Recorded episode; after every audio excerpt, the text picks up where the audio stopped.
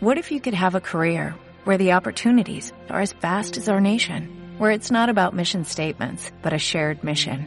At U.S. Customs and Border Protection, we go beyond to protect more than borders, from ship to shore, air to ground, cities to local communities. CBP agents and officers are keeping people safe. Join U.S. Customs and Border Protection and go beyond for something far greater than yourself. Learn more at cbp.gov/careers.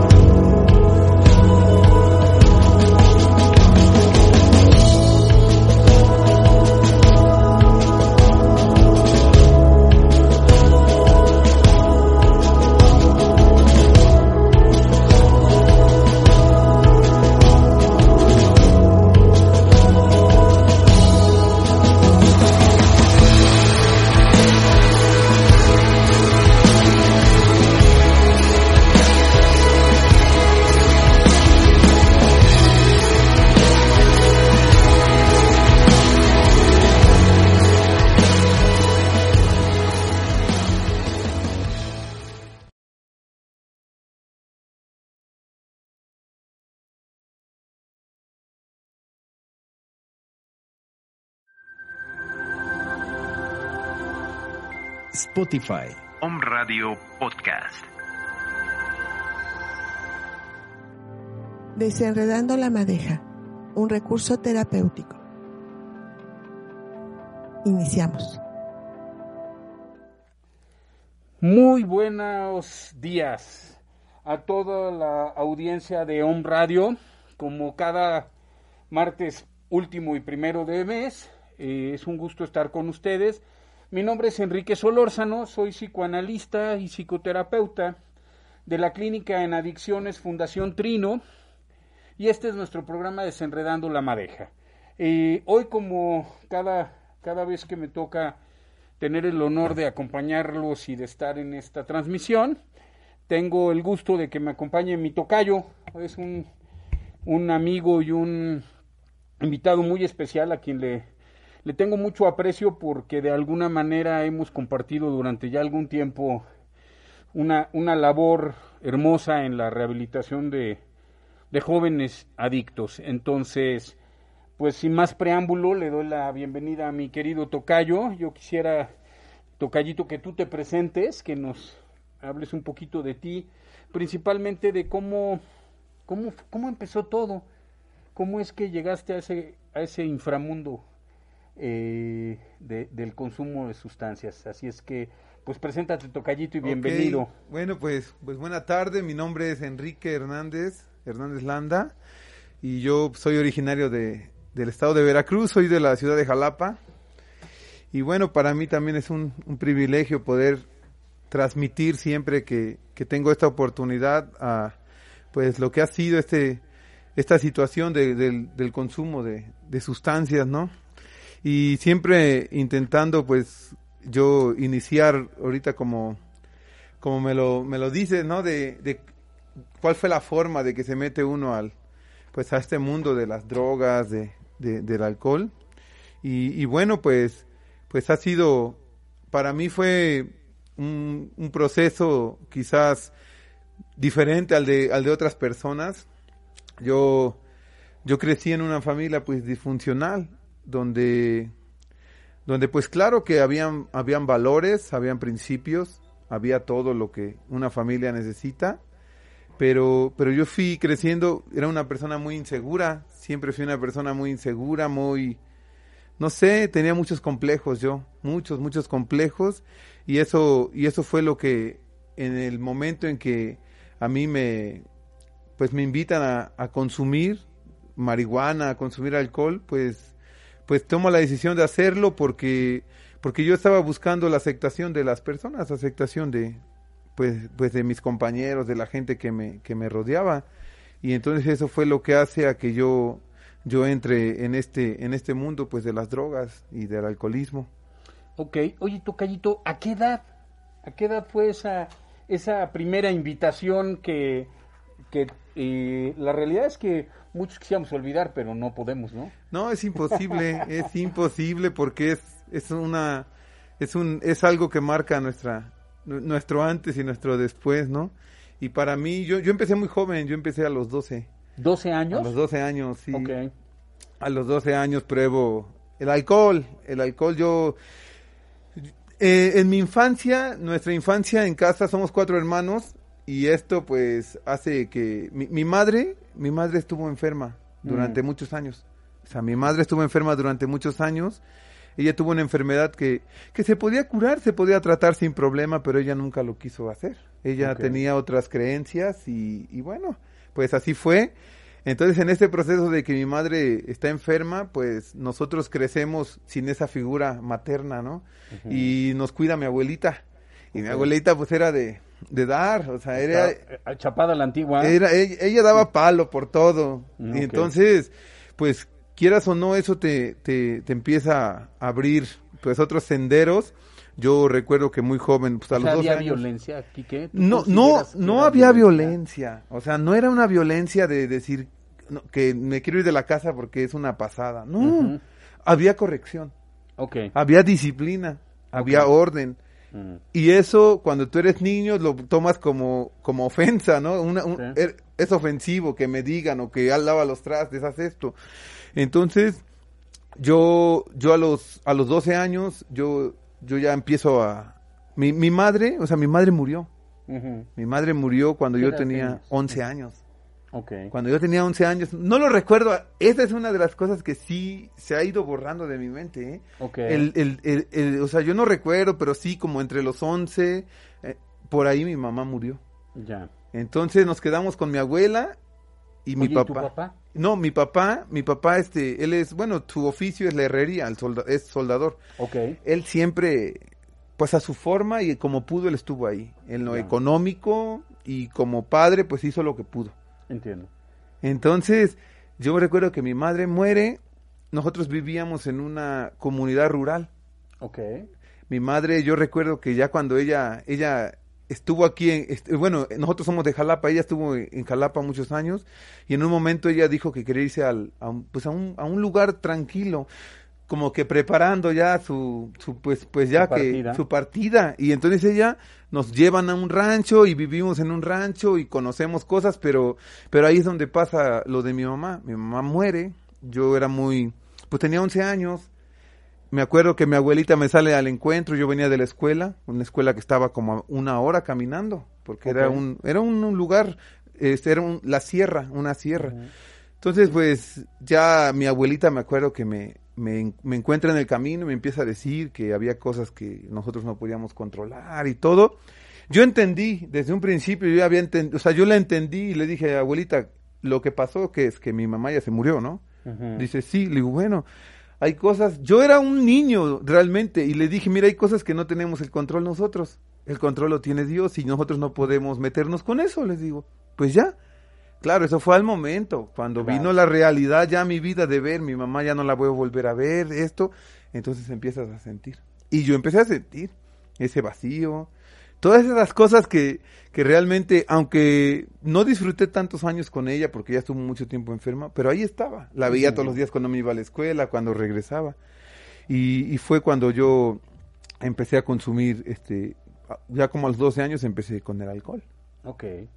Oye, Tocayo, ¿y cómo era ese consumo de alcohol? Porque es muy común que hoy en nuestras familias, en medios rurales o, en, la ciudad, etcétera, eh, los papás, las mamás, los amigos, los tíos, los primos, todos consideremos que, bueno, pues que, que el niño tome alcohol a los 10, 11, 12, pues no pasa nada, ¿no? Que vaya aprendiendo, al fin que, que no pasa nada, este en algunos casos a los bebés hasta les ponen un poquito de alcoholito en sus encías como para que vayan eh, adormeciendo el dolorcito. No sé, ¿tú qué opinas hoy, Tocayo, en retrospectiva de, de esta invitación y de este inicio bebiendo alcohol a esa edad? Bueno, yo, yo en lo personal yo creo que eh, este, o sea, este- esta forma de que a veces que queremos ya como, como padres, ahora sí soy padre ya, Y, Eh, de, de hace poquito. de hace sé. poquito, pero, pero que, que tú puedas, o sea, que, que a veces crees que, que es normal, ¿no? Que, que, que tomar una cerveza es normal porque, porque realmente lo, la sociedad, que somos todos nosotros, muchas veces hacemos cosas o, o hacemos ver cosas que, que parece que son buenas, malas, y cosas que son malas, pues las hacemos ver que son buenas. Y, y yo creo que el, el inicio de, de cualquier consumo, sea mínimo, en, a temprana edad, te causa consecuencias. Porque yo, yo empecé a los 12, empecé a tomarme unas cervezas, me gustó el efecto, me gustó sentirme mareado y, y decidí seguirlo haciendo escondidas, Ok. escapándome a las madrugadas, yéndome a los 15 años de barrio, a tomar, a ponerme hasta atrás, llegar a la casa sin saber qué onda, me llevaban mis cuates, me aventaban por arriba del, del techo y ahí me dejaban tirado. Y, y, y mi padre pues se daba cuenta de, de la situación que yo estaba empezando a vivir, pero hay un trasfondo que mi padre pues también había sido alcohólico Mm, y también había usado pues la marihuana, en ese tiempo era la marihuana cuando él eh, estaba en el cotorreo. Entonces, mi padre no sabía cómo corregirme. O sea, no sabía cómo, cómo decirme, oye, hijo, no es por aquí, o no es, aunque me lo decía, pero yo me daba cuenta que él entraba en un, en un sistema de como, de, ¿cómo le voy a decir si yo lo hice? O algo así, yo sentía que eso era lo que le impedía a mí, quizás darme un, no un consejo, sino, sino, pues, pues platicar conmigo, ayudarme de esa manera. Ok, ok, ok. Oye, Tocayo, entonces casi desde inicio empezaste con, con una afición fuerte al alcohol. Sí, yo me acuerdo que yo me ponía unas hasta atrás de, de alcohol y, y en poco tiempo yo conocí la marihuana. Ok. Ah, en poco, o sea, fue en ese... ¿A qué, a qué edad? a los 12. por ahí también? A los 12, sí, yo... Casi junto. Sí, yo empecé a tomar, fumaba cigarro y en el barrio, soy de una colonia que se llama la Colonia Progreso, Macuiltepen, ahí en, en Jalapa. Y ahí todo es, pues, antes era más barrio, ahora ya se está pegando un poco al centro y ya se está componiendo la cosa ahí, ok, ¿no? ok. Pero, pero a mí fue así, o sea, me invitaron a la marihuana así de, oye, un toque. Ah, pues sí, yo todavía iba a la escuela, todavía iba a la escuela. Y me acuerdo la primerita vez que fumé la marihuana, fue de que nos fuimos de pinta. Y yo siempre, porque siempre, tuve un problema fuerte, que siempre quería yo ser aceptado. Y siempre, siempre quise aparentar lo que yo no era. Ok. Entonces me, me, me acuerdo del nombre y todo, me acuerdo que mi amigo el Jonah me dice, este, ¿qué onda, Quique? Vamos a darnos un toque. Y ya fumas. Y yo así normal, yo nunca, yo ni conocía la marihuana, yo no sabía nada. Y le digo, uy, sí, yo sí, siempre he fumado. Dice, ah, pues, ah, pues va. Él ya fumaba y todo normal. Ok. Tú Y- por hace- hacerte, lograr esa aceptación, quisiste demostrar que, bueno, ya eras todo un experto. Sí, pero llego y ya él llevaba el cigarrillo hecho y todo y, y le empezamos a fumar y yo dos, dos fumadas y yo estaba mal. Te dio la pálida. No, pues me dio rápido, me, di, ah, me, me, me acosté tantito y me dice, ¿qué? No, nada, pero yo quería ocultar que no se diera cuenta y me dice, no, dice, ya- dice, nunca había fumado, ¿verdad? Le digo, no, la verdad no. Dice, no, pues ahorita aguanta, dice, ahorita te, nos tomamos un refresco y nos comemos unas papitas para que nos dé el bajón, me dice. Y, y así fue, Ujú. así fue, y, y así empecé a fumar la marihuana. Ok. Oye, Tocayito, ¿y entonces te, te, te aficionaste igual al alcohol y a la marihuana? Sí, fue muy pronto. Yo, yo la, la, el- el- la adicción que yo empecé a tomar fue muy pronto. Fue, yo empecé a tomar a los 12, a los mismos 12 años, en segundo de secundaria yo empecé con la marihuana y en ese mismo lapso de ese año yo me salgo de la escuela. Yo me Mm. empiezo a ir de pinta. ¿Estabas Ya. en secundaria? Segundo de secundaria. Segundo de secundaria. Segundo de secundaria. Yo me empiezo a ir de pinta ya así total. Ok. ya no fui en un en, en- en una entrada de vacaciones así de, de las que te dan de vacaciones y tienes que volver al ciclo escolar, yo ya no Ya no. regresé. Empecé a irme de pinta.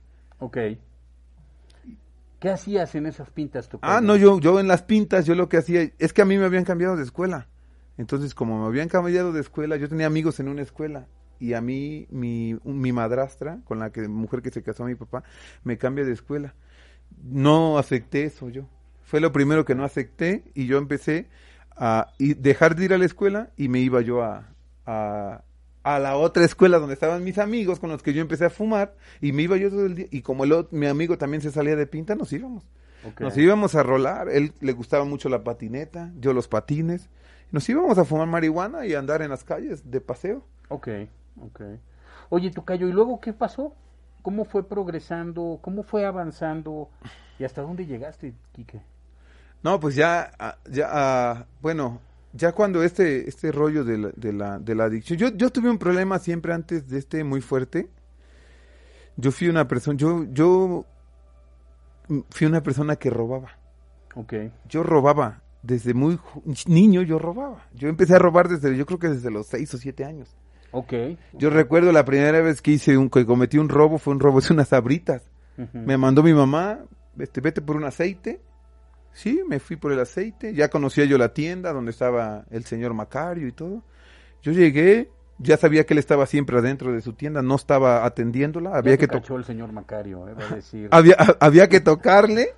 Y, y yo entré, agarré unas sabritas, me las metí en el pantalón, me bajé la camisa, compré el aceite y me fui. Seis años. Seis años, seis o siete años. Y fue un impulso, Quique. Fue un impulso. Yo, yo desde ahí puedo decir, yo ya traía ese- esa onda de, de, agarrar las cosas. Y entonces agarré y me fui a la casa y le dije a mi mamá, o sea, y ya venían las dos cosas unidas, el robo y la mentira. Ok. Porque yo llegué a la casa y le dije, mamá, don Macario me regaló unas sabritas. Ujú. Y ya, o sea, Manipulador. ya, ya había yo encontrado la forma de poder manipular la situación a mí, a mi, a mi Una manera. característica muy común del adicto. del adicto. Y muchas veces no es después de, sino antes de, y la adicción viene y te, te detona todo, toda, todas las cosas que, que tenemos allí reservadas. Y yo recuerdo que, que esa fue una de mis cosas. Yo fui muy ladrón, desde muy chico en la, en la casa, claro, en la sí, casa. claro. ¿Qué pasa? Que cuando yo ya esto empieza a, a- a incrementarse, la onda de, del consumo, yo consumí el alcohol, la marihuana, me salí de la escuela así, ya fue de, ya no quiero ir a la escuela, papá. ¿Por qué? Porque ya no me gusta, quiero trabajar, quiero hacer cosas. No es cierto, yo no quería hacer nada, yo quería pues vivir una vida diferente a la que yo estaba viviendo. Del Entonces, cotorreo. del cotorreo, del cotorreo a esa edad. del cotorreo. Yo empiezo, yo a los 13, 13 años o así, yo recuerdo, o sea, que ya era yo alcohólico, drogadicto con la marihuana y una u otra vez ya había yo probado la cocaína. Ok. Yo me empecé a juntar con gente más adulta de- del barrio y, y yo los veí cómo se inyectaban cocaína, cómo inhalaban cocaína. Ellos nunca me invitaron. O sea, nunca me dijeron sobres, ¿no? Tú fuiste. No, yo les dije, invítenme de eso. No, y me lo aclararon. Enrique, bueno, no me decían Enrique, me decían Pitufo. Ok. Pitufo, esto no es como la motilla que fumas, ojitos rojos y ya estuvo. Ellos me lo dijeron siendo adictos a, a- a inyectarse cocaína. Me Claro, dijeron, claro. esto es otra onda. O sea, esto te engancha y te engancha. Míranos a nosotros.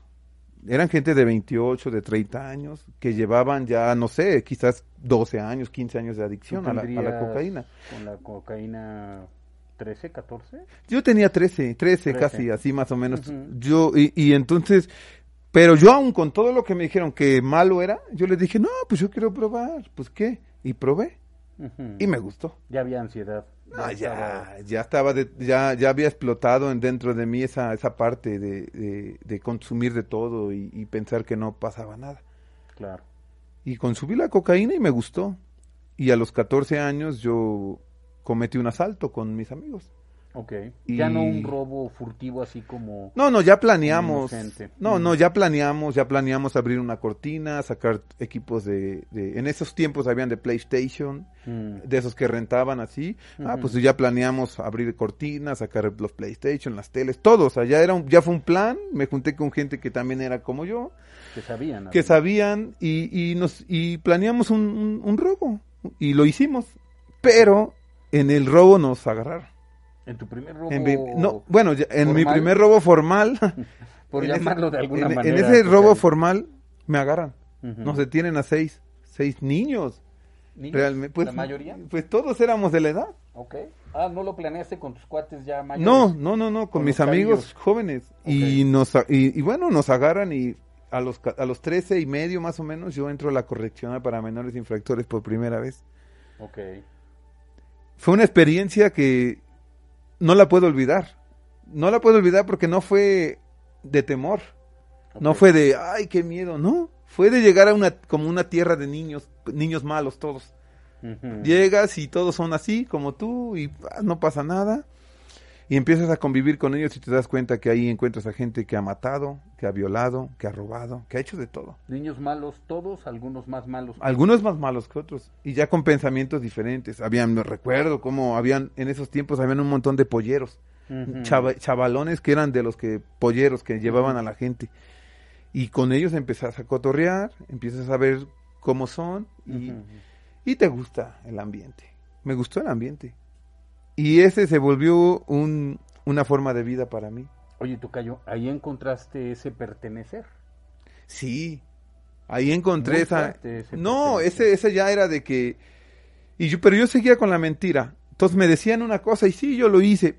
Estuve nueve meses en la primera vez que estuve en la correccional de menores. Porque claro, me porté mal adentro, robé cosas y de- hice de todo y me, y me... A los seis meses yo tenía que salir y no salí. Salí hasta los seis, a las nueve, por portarme mal. Ok. Yo salí de ese lugar y, y ya salí con otra mentalidad totalmente diferente. Ya no era la mentalidad aquella quizás de, de tomar cosas. No, no, era una mentalidad totalmente diferente. Mi mente estaba ya muy revolucionada con una corta edad que yo tenía. Yo me di cuenta de eso porque cuando yo salí de la primera vez de, de la correccional, la segunda, o sea, yo volví a la correccional nuevamente, pero ya me, yo lo que hice saliendo fue, me, me puse a vender droga. Fue donde yo, yo tenía 14 años. 14 años y, y una persona te da un, una pelota de cocaína y te dice vende, pues te sientes importante, te sientes grande y aparte de todo pues tienes lo que quieres, ¿no? Y nos empieza él a, pues a, a usar realmente para vender. Claro. Lleva esto, entrega esto, ve por esto, te van a dar esto y así. Y claro, te hacía sentir importante con una pistola que te daba, un cuarto donde vivir. Eso fue, y, y con otro amigo de- del barrio. ¿Ya no regresaste a la casa? No, yo ya, a la casa yo ya no volví. Ya no quise, no me gustaban las reglas, no me gustaba el orden, no me gustaba nada. Pero en todo este, este, este proceso, mi, pues yo al empezar a consumir la, yo empecé a consumir la cocaína ya en, en exceso. Con 14 años yo, yo llegaba, no sé, a, empecé a fumar una sustancia, la piedra, la piedra. Sí, sí. Y yo me, me llegaba a fumar 25, 30 piedras por, por noche. Ok. Ya, Por o sea, normal. Ya, era, sí, porque era lo que me pagaba el, el, el señor este. Te pagaba con piedra. Me pagaba así, no- me daba 3 mil pesos por día, diarios. Las piedras costaban 100 pesos. Ok. Entonces yo me las fumaba y ponía mi dinero. ya, ya entiendo. Y, y así fue, así estuve como dos, años. Ahí, ahí fue donde yo me perdí con las drogas. Claro. Las tenía, estaban a mi alcance, no había problema, no había que robar, no había que hacer nada, solamente había que comprar, fumar. Y yo tenía todo, en ese momento tenía todo. Fumar, fumar, y me enganché así como, como dos años. Ok. Así, totalmente mal. Todo, el- todo el tiempo estaba yo dopado con la cocaína. Inhalando, fumando como fuera, pero nunca estaba yo tranquilo. Nunca. Estamos hablando a los 16. Tenía yo 16 años. Ok. Sí, tenía yo 16 años y, y así fue. Y después viene ya la etapa muy dura, muy, muy dura ya en, en mi problema de adicción. Muy dura porque es, ahí sí ya es donde yo, todavía hasta ahorita donde te digo y todo esto como que digo, pues, estuvo chido. La- ¿Todavía había No. un poco de gozo, Quique? Había gozo todavía, porque había dinero, había cosas que todavía podía yo disfrutar, aunque fuera paniqueado y lo que fuera, no, pero vino el infierno total, así, de que yo no quiero volver a, a- a tocar esos, esos terrenos, es cuando yo, yo empiezo a caer a la yo empiezo a entrar y a salir de la, del reclusorio ya, o sea, ya, ¿Ya no era correccional? no, no, ¿Tenías ya, ya 16? tenía yo 16 años, ya te, ya te, este, te sentencian como, como un mayor de edad, a los 16 años en un foro Y común. además con el antecedente de haber estado Sí. en la No, y yo empiezo, en la, desde la correccional me trasladaron para allá, Mm, porque hicimos un motín. en la correccional. En la correccional destruimos el, la correccional y nos llevaron al reclusorio. Claro. Y conocí el reclusorio de una forma diferente. Ya no ese de entrar y que te cobran y que te pegan. No, nosotros ya llegamos como, como jefes niños, pero ya sabían que estábamos también locos. Entonces los mismos ahí dijeron, no, esto nos empezaron a jalar. Y así Claro. fue. Y yo empecé a salir y entrar, a salir y entrar. Y en este, de Ya del aquí... reclusorio. ¿Mande? Del reclusorio. Sí, de aquí viene ya un- un- una cosa que sí realmente es para mí, cuando encuentro estas partes, esta es una de las partes donde entro al, a, a- a- a algo dentro de mí que sí me, me cabrea, se podría decir que yo, es la palabra que uso, me, me cohibe, es de cuando yo en una ocasión salgo del reclusorio y, y mi hermana, pues yo no tenía dónde vivir. Y mi papá me, pues me ayudó. Dice, pues vete con tus hermanos a vivir. Ah, pues chido. Me dio ya, pues me dejó ir a, a vivir a una casa que les rentaba y todo. Porque él se fue con su mujer y su mujer no nos aceptó a nosotros, a los hijos de él. Entonces ahí fue cuando yo empiezo a ver que, que mi hermana, la menor, se yo recuerdo que yo yo me caí de una moto en esa salida del reclusorio fue un es un, es un proceso pero yo me caí de una moto en un asalto que hice. Ok. no tuve problemas me, me llevó mi papá a la casa con mis hermanos pero yo tenía marihuana. Entonces yo recuerdo que pues yo estaba ansioso de fumar y no podía fumar ahí en la casa porque estaban unos primos y estaban mi, mis hermanos y le digo a mi hermana, acompáñame, vamos a, al, al Oxxo, ¿no? A, a comprar algo de tomar. Y me voy y le digo, adelántate este. Y me, pues me hago un churrillo de marihuana y me lo empiezo a fumar. Y se regresa mi hermana y me dice, invítame. Le digo, no, pero yo pensé, dije, ¿cómo invítame? Ujú. Le digo, este, dicen, sí, invítame. Le digo, a ver, o sea, yo así como que a ver, ¿qué onda? Y veo que agarra el cigarro y le empieza a fumar normal, como si nada. No como yo cuando la primera vez Ok. empieza a fumar y yo me doy cuenta y le digo, ¿qué onda? Dice, no, pues yo fumo, dice, yo llevo tiempo fumando. Dice, desde, pues, y ya me recordó cosas cuando, ¿te acuerdas cuando tenías marihuana en la casa? Así cosas, y, y sí, ¿te acuerdas que te faltaba? No, pues sí, porque yo vendía la marihuana.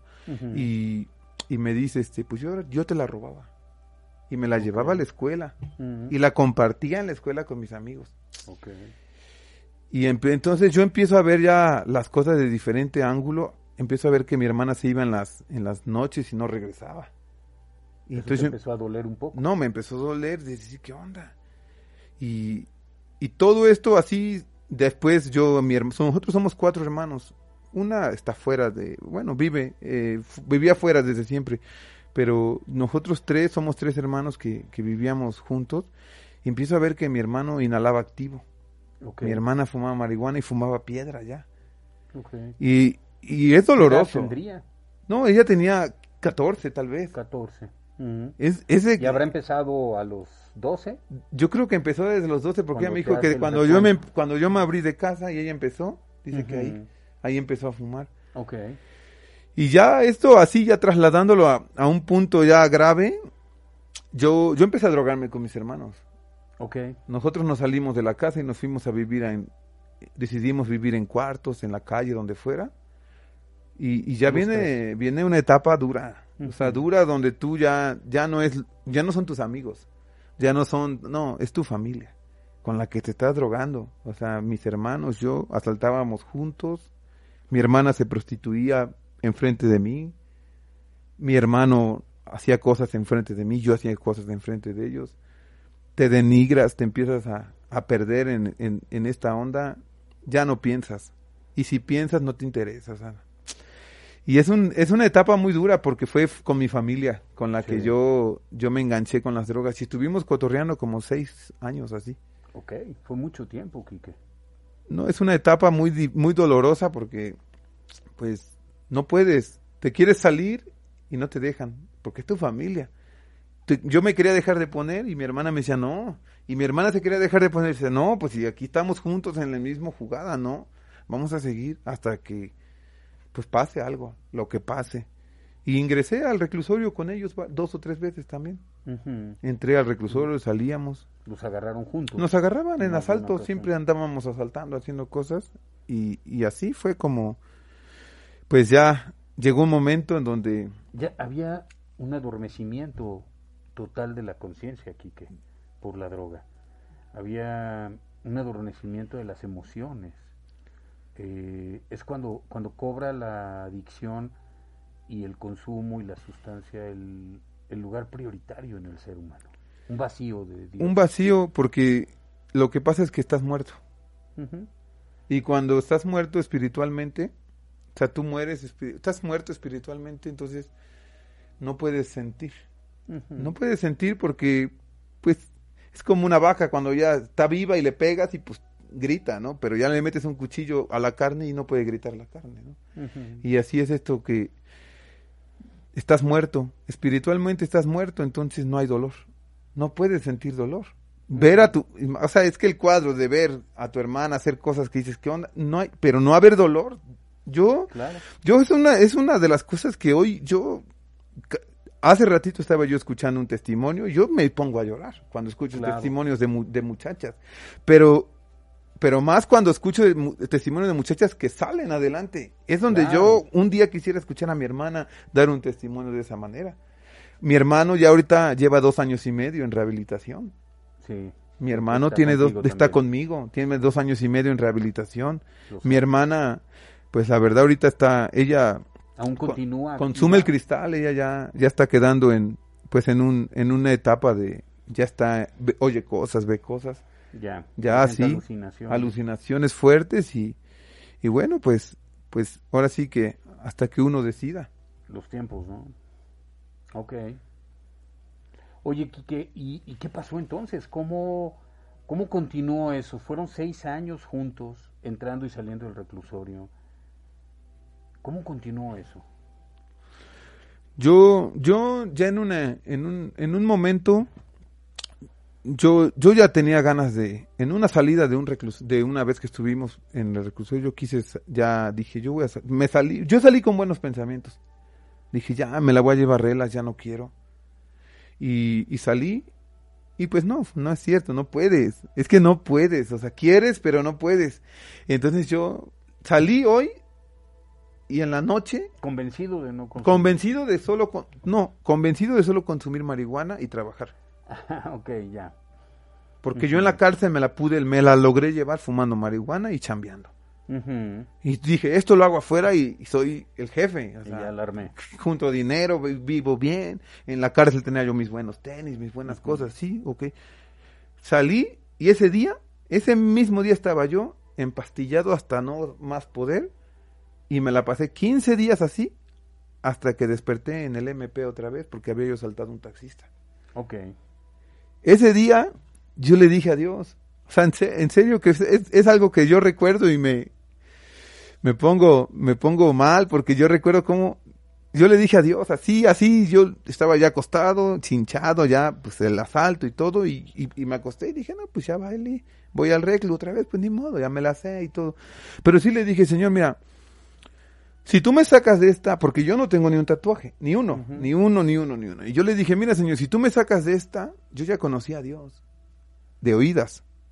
Nunca había tenido un encuentro con Él. Y le dije, si tú me sacas de esta, yo te voy a servir. Pero si tú me dejas irme al reclusorio, en esta ocasión me voy a tatuar todo, absolutamente todo mi cuerpo, de- me voy a llenar de tatuajes. Le puse un- una condición a Dios, Te pusiste a condicionar al mero patrón. al jefe, Sí. y que me saca. Y me sacó. Vamos a jugar. Llegó mi niño. jefe, pagó una fianza y vámonos. Ok. Y se me olvidó la promesa. Y me fui a cotorrear, a drogar y a hacer mi vida. Seguí. Ya eran mis últimos momentos. Seguí cotorreando. Y, y yo debía un dinero por ahí a la gente. Y me levantaron. Y me iban a matar. Ya, o sea, definitiva. Y alguien por ahí intervino que fue Dios. Y me dio la oportunidad. Y me soltaron. Y entonces ahí sí dije, no puedo más. ¿Cómo fue que te soltaron? No, pues el- otra persona habló. Yo debía di- mucho dinero y, y una persona que, que yo conocí en el reclusorio habló y, y me dejaron. O sea, él dijo, yo, yo pago lo que él debe. Fíjate. Porque yo siempre, pues, le- o sea, hacía yo cosas. Claro. Y dice, yo pago lo que él debe y déjenlo. Al final siempre vuelve para acá. Aquí va a venir. Aquí viene y aquí trabaja ya. Aquí chambea para mí. Sí, y ya, dice, no hay problema. Y así fue.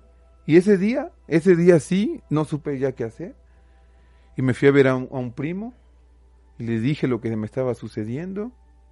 Él es una persona que conoce de Dios, me habló de Dios y me dijo, es tu tiempo, dice, decide qué vas a hacer. Y decidí buscar ayuda. Ok. Así fue como, como yo hoy puedo estar contando esto. Sí. ¿Cuántas veces estuviste a punto de morir, Quique? Eh, aún con, de morir ya carnalmente, ¿no? Porque la muerte espiritual ya te acompañaba desde muy chavo. ¿Cuántas veces estuviste a punto de morir carnalmente y, y aún soberbio, aún sin doblegarte, ¿no? ¿Cómo, ¿Cómo es que viene tu despertar espiritual, Enrique? Eh, yo ya estaba, ya estando en, en, en, en rehabilitación, ya había yo buscado ayuda. Y yo recuerdo, esto fue algo, muchos lo creen, muchos no lo creen. El que lo ha vivido va a decir, no, sí pasa. Claro, los que hemos tenido un despertar, Un despertar espiritual, porque son diferentes, unos Claro. en un lugar. Yo, yo desde que empecé a- a- a- en la rehabilitación, yo le pedí a Dios, ayúdame, ayúdame, no puedo. Er- Eran unas, unos, unas depresiones que yo pensé no aguantar. Yo a, mo- a momentos yo dije, no, yo me voy de aquí, ya estuvo, ya no aguanto. De darme aunque sea un toquecito, porque yo ya no soporto, mi cuerpo no aguanta. Yo sí quiero, mi esencia sí quiere, Tu pero, mente mi, pero, quería. mi, pero mi cuerpo Claro. no aguanta. Si me ayudan con esto, se los prometo que aquí voy a estar. Yo casi decía, pero no, nada, no, aguántese. Y bueno, yo recuerdo que estaba yo en una ocasión ya de los, yo creo que yo no pude dormir como unos 25 días, yo creo. Así dormir bien, ya estaba yo alucinando, ya cosas. Y me bajé de la litera y me hinqué. Estaba en una, pues en una litera, en una habitación, me hinqué y empecé a, a orar. Hubo un amigo que me enseñó a orar, que me dijo, tienes que orar así, tienes que gritar, tienes que, que- que decirle cómo te sientes, no enseñó importa. a orar como los Me alcohólicos enseñó a orar. Me dijo, no, dice, tú no empieces a orar, a repetir cosas. No, tú tienes que decirle cómo te sientes porque eso es lo que te va a ayudar a, a- a que él te... Él ya te entiende, dice, pero si tú no se lo dices, dice, él está esperando que tú le digas lo que sientes. Sea, sea que sientes que te quieres drogar, que no te quieres usar, pero dile eso para que él te ayude. No, y yo me acuerdo, y, y- y- pero a mí me daba pena de, de orar así. Y me dice, mira, si no es necesario que grites físicamente tu alma puede gritar de tu interior hacia afuera. Dice, dice de esa manera hazlo, Enrique, porque si no, No, vas, no vas a poder ser libre. Ser libre, dice. Entonces, si tú no eres libre, te vas a dejar de drogar, pero no vas a ser libre. Y eso te va a hacer que tú regreses al mismo lugar. Y me dio miedo. Dije, no, yo voy a hacerle caso a este vato, porque yo lo vi que era ya de tiempo y todo. Dije, no, sí, no creo que esté loco. Y yo me hinqué y me puse a orar. Yo recuerdo que cerré mis ojos. Cuando yo los abrí, yo vi a personas que estaban a mi alrededor de mí tomados de la mano. Estaban como rezando, pero con unas lenguas extrañas. Pero esas, es, eso, yo, yo, yo, yo distinguí y algo me hacía sentir que ellos estaban como rezando para que yo no dejara de poder de drogarme. No, me, no se rompieran esas ataduras. Yo seguí, seguí, seguí.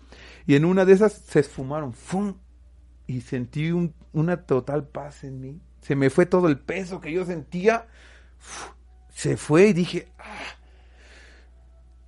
en ese momento dije, este es mi lugar. O sea, ya.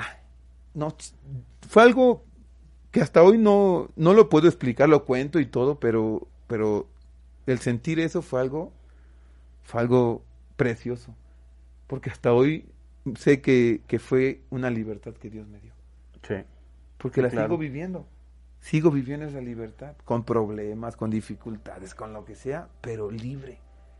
Libre de ese peso que no te deja caminar con la cabeza erguida y decir, aquí estoy, sí fui, pero Dios me, sanó y yo estoy aquí y, puedo hablarle a la gente y decirle lo que tengas que decir, sin sentirte mal, de decir, no, pues que estoy mal, no.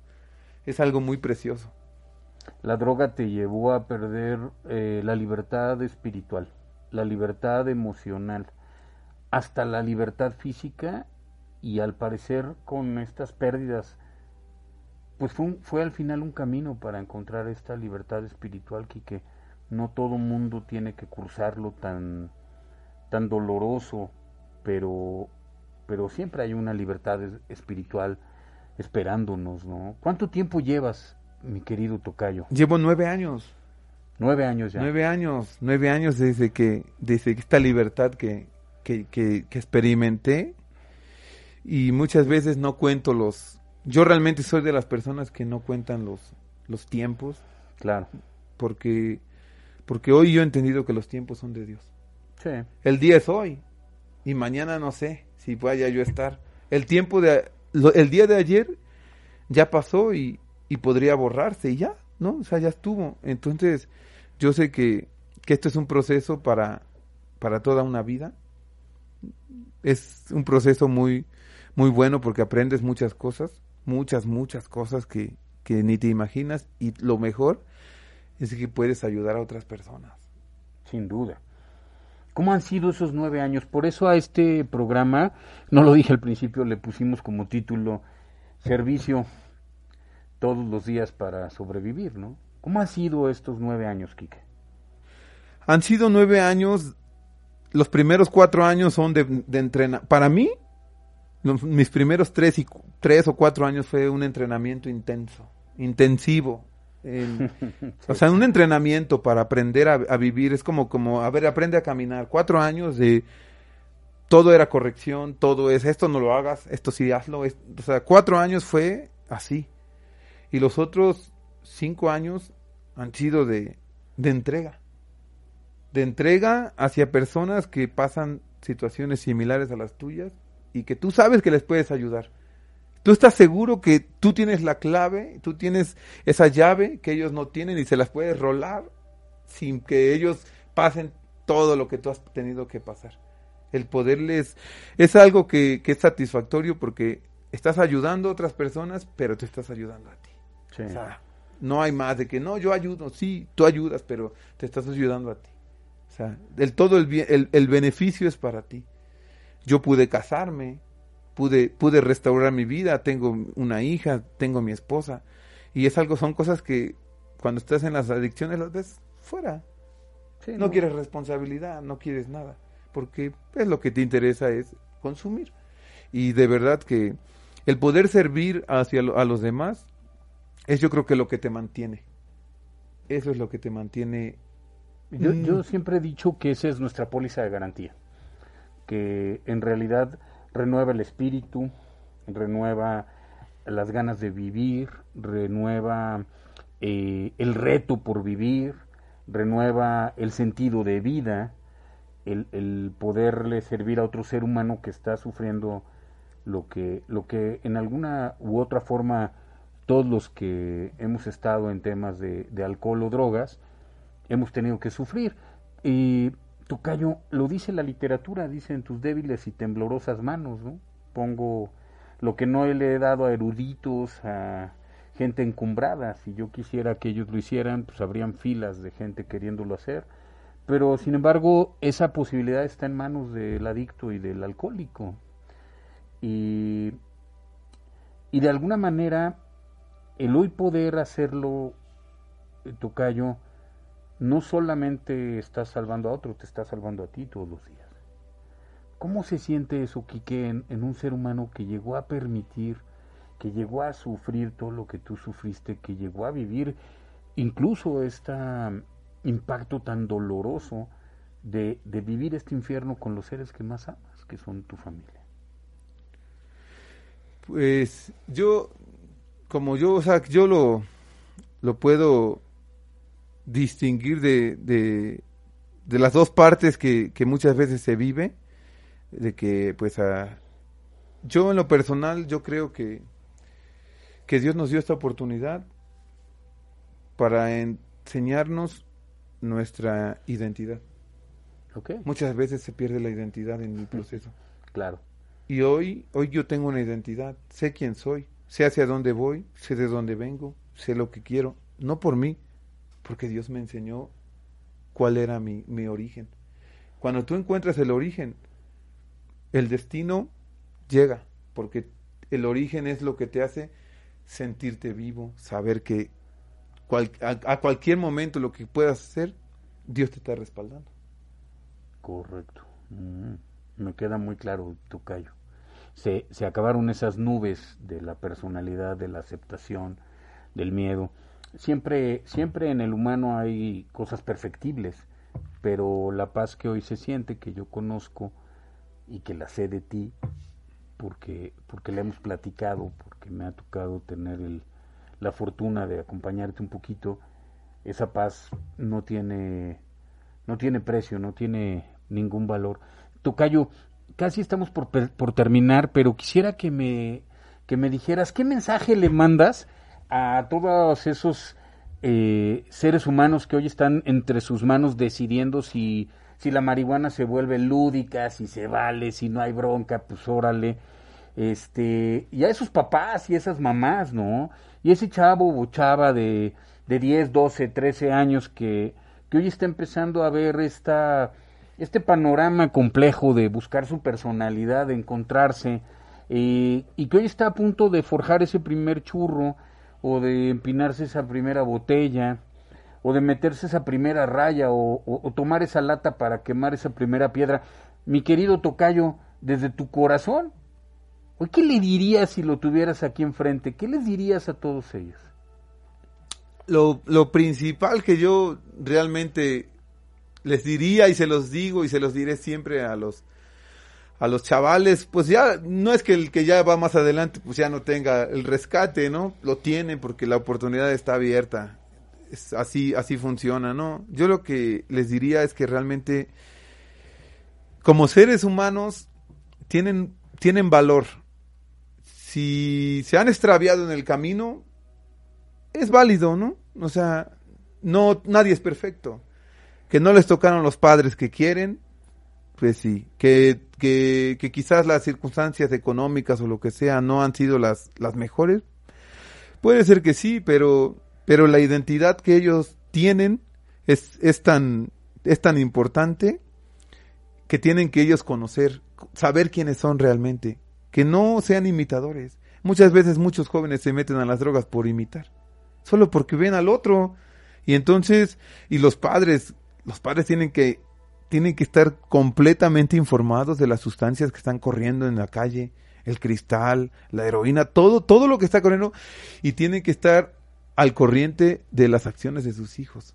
Porque los hijos somos muy manipuladores, nos escondemos, hacemos lo mejor, nos comemos unos chicles, nos echamos perfume para que no se den cuenta de lo que está pasando.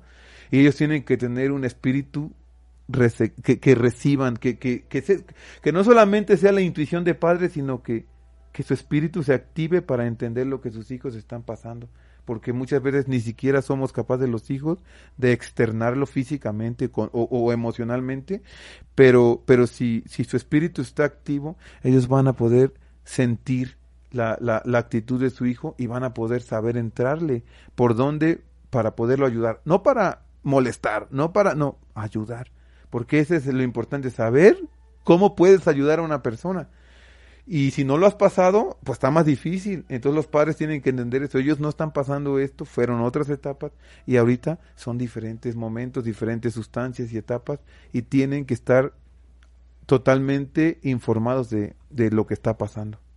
Ok. Muchas gracias, Tocayo. Yo solo me atrevería a, a ahondar un poquito eh, con los padres en que dejemos de, tomemos el lugar de papá y de mamá Dejemos el lugar del fanfarrón que quiere expresar ser muy poderoso y muy sabiondo y que, y que anda con mujeres y, y, distraído de su función principal de ser padre. Y también abandonemos el de esas madres, ¿no? Que, que hoy quieren competir con las hijas, que hoy se visten más ajustadas y más escotadas que ellas, quieren, quieren andar distraídas en cosas que, que no corresponden. Ese no es el lugar de un padre, de una madre las consecuencias del tiempo que hoy no le dediquen a sus hijos en sufrimiento se los dedicarán más adelante con seguridad. Muchas gracias a toda la audiencia de Home Radio. Eh, muchas gracias a mi tocayo. Él nos acompaña del centro Betel AC por ahí en los cintillos y en la información aparecerán datos para que cualquier persona que quiera acercarse con ellos es más que bienvenida. Em, ya está toda la, publicidad de Betel en, en, la cabina. Yo soy Enrique Solórzano de la Clínica de Adicciones Trino. También mis teléfonos de, de contacto aparecen ahí en, la, en los cintillos y en la información de, de la cabina. Nos pueden ver en Spotify, nos pueden ver en nuestras páginas de Facebook, aquí en Home Radio y eh, estamos siempre buscando la manera de que tenga usted un testimonio real de alguien que ha caído muy fuerte en este infierno de las adicciones y hoy puede vivir como un verdadero e íntegro ser humano. Muchas gracias, hasta luego. Desenredando la madeja, un recurso terapéutico. Hasta la próxima.